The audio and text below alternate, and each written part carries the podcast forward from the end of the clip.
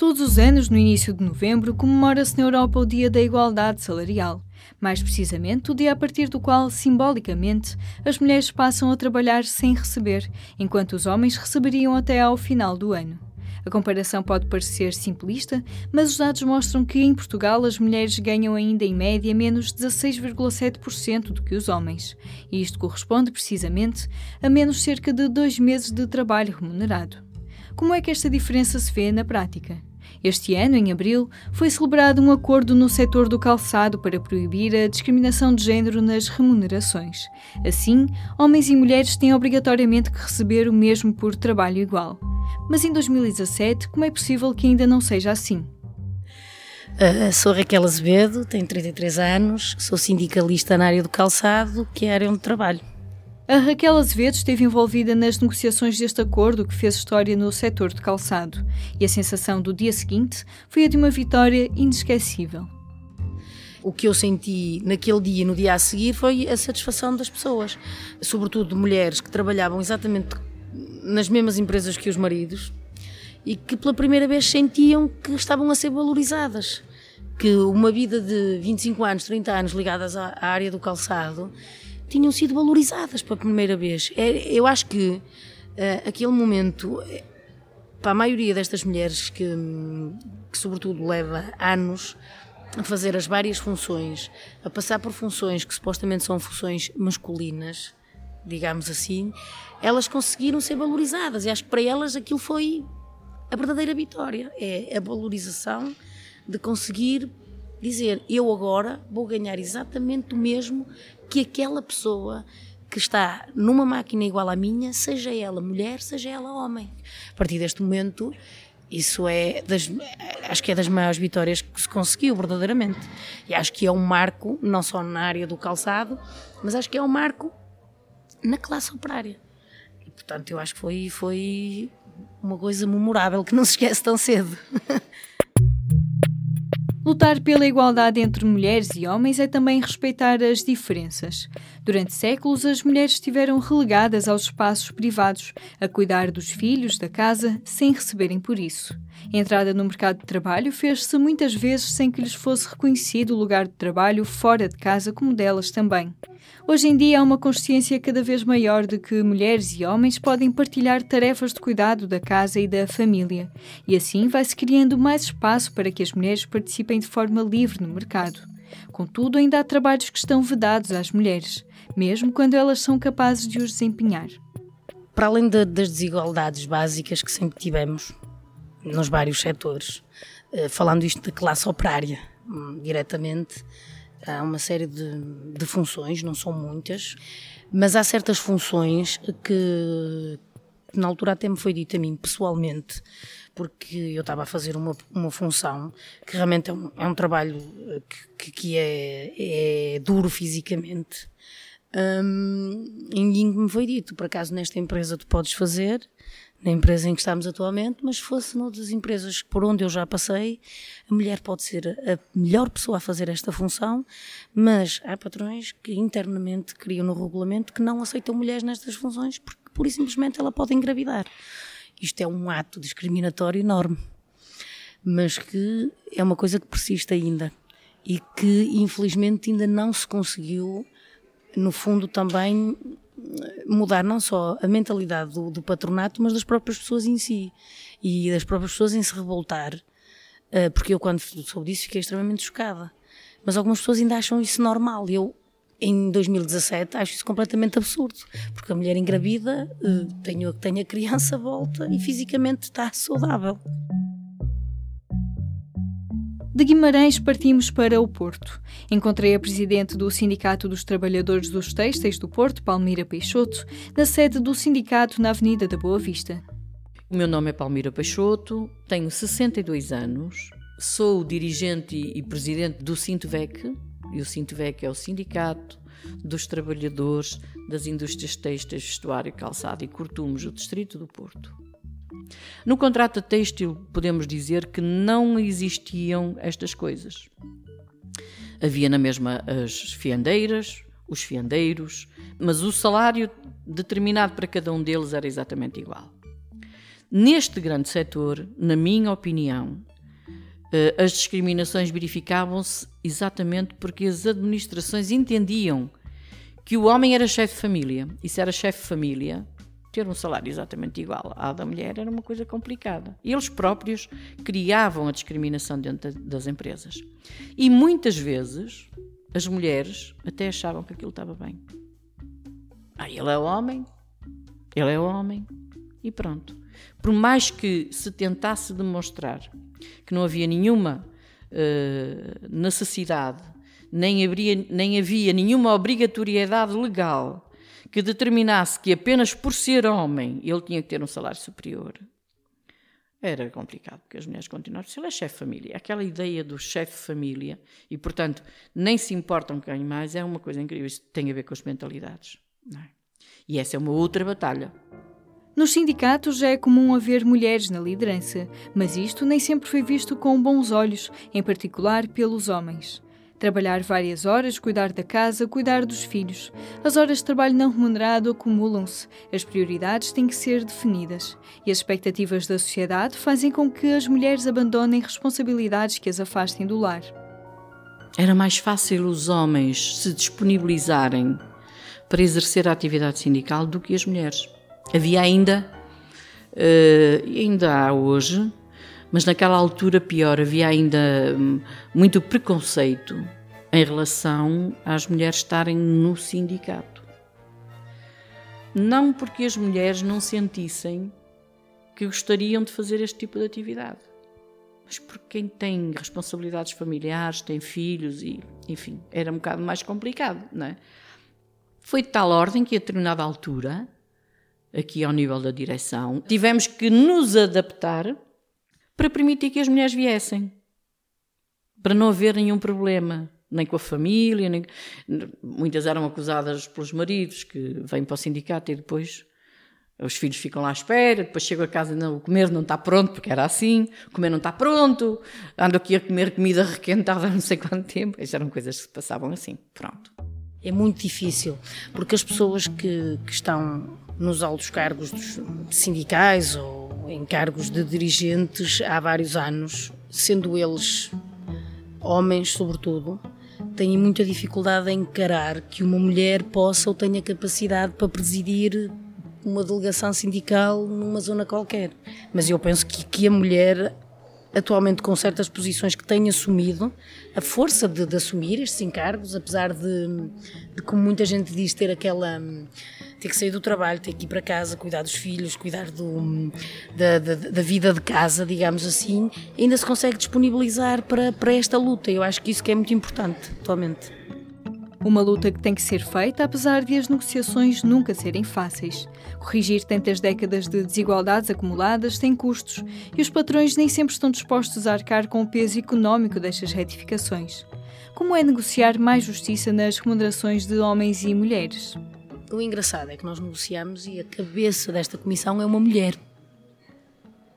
Ao contrário do que se possa imaginar, aquilo que eu senti é que é mais difícil negociar e se calhar o que eu vou dizer é assim um bocadinho polémico. É mais difícil negociar de mulher para mulher do que de homem para mulher.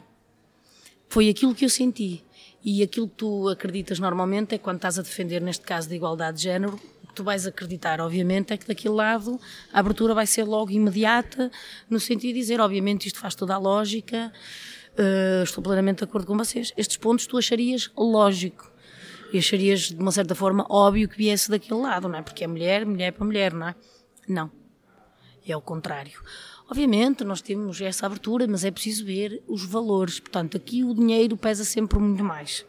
E, portanto, que eu senti naquela negociação, verdadeiramente, é que foi difícil porque era uma mulher que estava do outro lado e porque era uma mulher que não, não estava expressamente sensibilizada nem aberta a estas questões. A questão do dinheiro era basicamente a questão que mais interessava. E, portanto, ela está ali para defender o patrão, obviamente. Eu entendo a função dela, mas seria muito mais fácil, ou pensaria eu que seria mais fácil e não achei. Eu, sinceramente, olho para trás e acho que no contrato da Têxtil não havia grandes discriminações, nem salariais.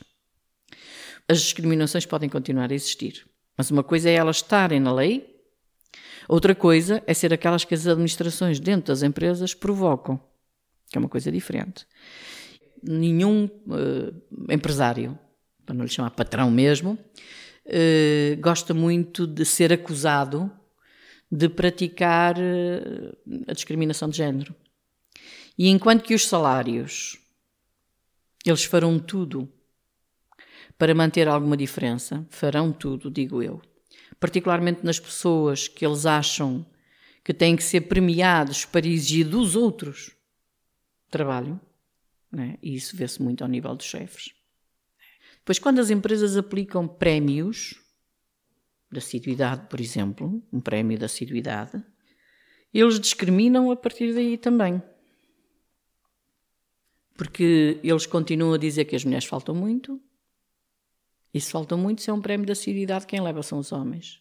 E as mulheres levam menos, como é evidente, não é?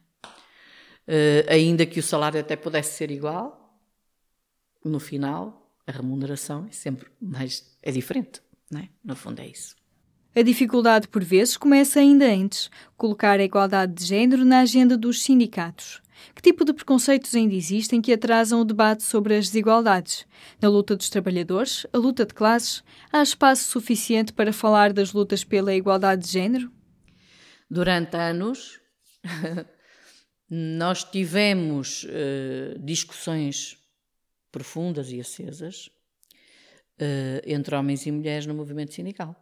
Cada um de nós continua a ter a sua própria perspectiva de vida, a sua forma de ver as coisas, e, portanto, também aqui neste meio existia muitas vezes a sensação de que o, as mulheres estavam a falar e cada vez que as mulheres falavam, parece que os homens desvalorizavam aquilo. Falavam para o lado, riam, não sei quantos já tal. Aquilo era muito incomodativo.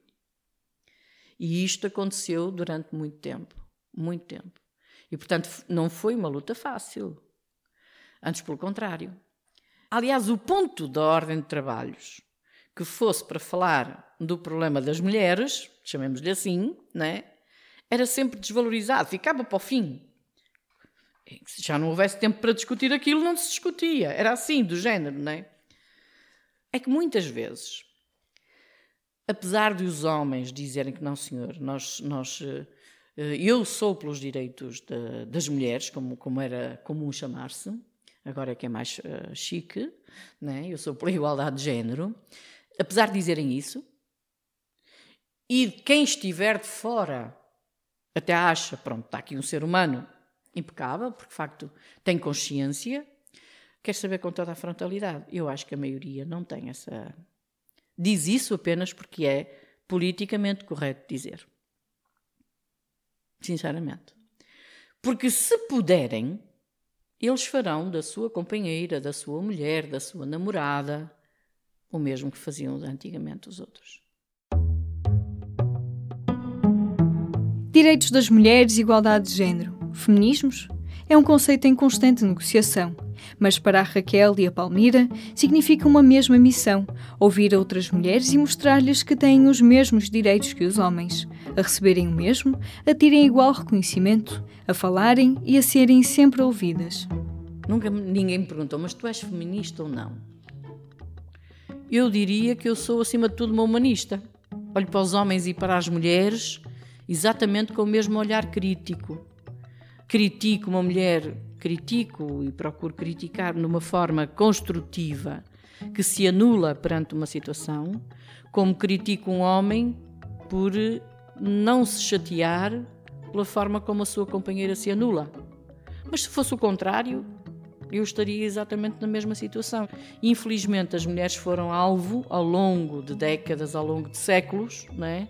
foram alvo de grandes injustiças. E, portanto, foram elas as principais vítimas no meio disto tudo. Eu não posso deixar de dizer há uma parte da população que ao longo de muitos anos foi mais sacrificada. Se isso me transforma em feminista, se calhar, não sei. Sinceramente, eu digo que me sinto feminista porque acho que é necessário fazer sair de algumas mulheres, e isto dou-te mais o caso da classe operária, fazer sair das mulheres realmente aquilo que elas pensam, que elas sentem. E, e, isto, quando foi esta negociação, hum, algumas mulheres com quem, com quem eu fui falando tu sentias que, que, que elas eram submissas àquilo, àquilo que é aquilo que é a rotina delas, que é casa, trabalho, e trabalho é chefe, casa, marido, num, num aspecto que foram educadas assim, sempre viveram assim. Porque se as mulheres não tiverem a capacidade de dar o um murro na mesa e dizer: Não, eu sou gente. Eu sou gente. Sou exatamente igual àquele e aquele e aquele. Se não tiverem esta capacidade, é muito difícil fazer a alteração das mentalidades. E, portanto, mais me chateava era quando eu fazia um trabalho que procurava ganhar aquela e aquela outra, não sei quanto já tal, e aquilo saía tudo ao contrário daquilo que eu estava à espera. Hoje, com esta idade, eu acho que provavelmente não é só das mulheres, este problema não é apenas das mulheres, é também dos homens. Os homens foram, durante anos, educados para serem exatamente assim e para travar e para impor. Ora, os homens tiveram ao longo dos anos uh, sempre alguém que, que suportava esta condição. É? Esta condição era assim. Mas eu hoje já percebo que efetivamente muitas mulheres não tinham forma de alterar a sua própria vida, a sua própria história, não tinham força anímica para uh, rasgar com este conceito. Houveram algumas que sim, várias, cada vez há mais.